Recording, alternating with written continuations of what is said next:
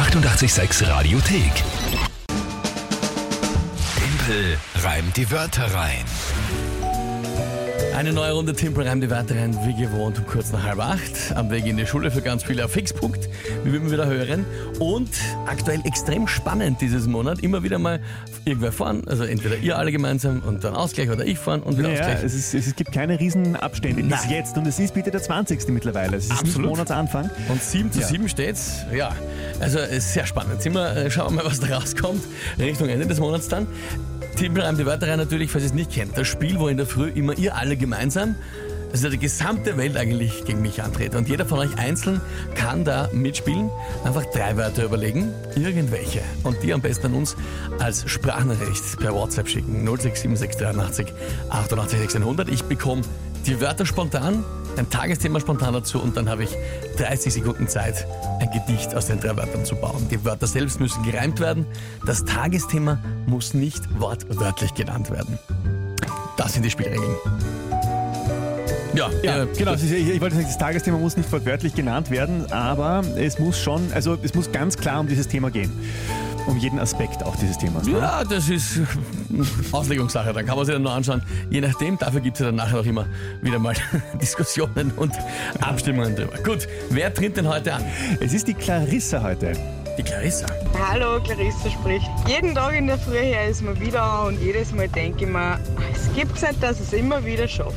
Jedenfalls habe ich mir drei Wörter überlegt. Und zwar Plakatwerbung, Maulwurfshügel und Bushaltestellenschild. Viel Spaß! Nicht Okay. schlecht. Dankeschön, liebe Clarissa. Plakatwerbung, Ja, Maulwurfshügel richtig. und was war das dritte? Bushaltestellen Schild. Bushaltestellen Schild. Okay, ja, gut. Ähm, probieren wir es. Okay, ja, das, ja, Ja? kennen wir so weit aus. Was ist das Tagesthema? Wir feiern auch heute den Geburtstag von Kurt Cobain und es gab im Jahr Richtig. 1989, äh, zu einem Zeitpunkt, als sie noch wirklich sehr, sehr unbekannt waren, einen grandiosen Gig in Linz an einem Montag in der Capo und genau darum geht's. Nirvana live in Linz. Nirvana live in Linz im Jahr was? Im Jahr 1989. Aha. Okay. Oh. Gut. Ähm, ja. Okay. Dann Plakatwerbung, Maulwurfshügel und Bushaltestellenschild. Okay, probieren wir's.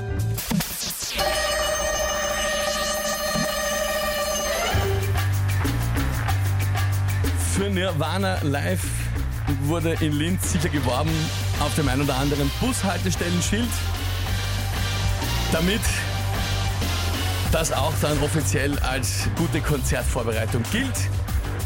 Da sind alle hervorgekrochen aus jedem noch so kleinen Maulwurfshügel und haben schnell gespannt, um hinzufahren, ihre Zügel.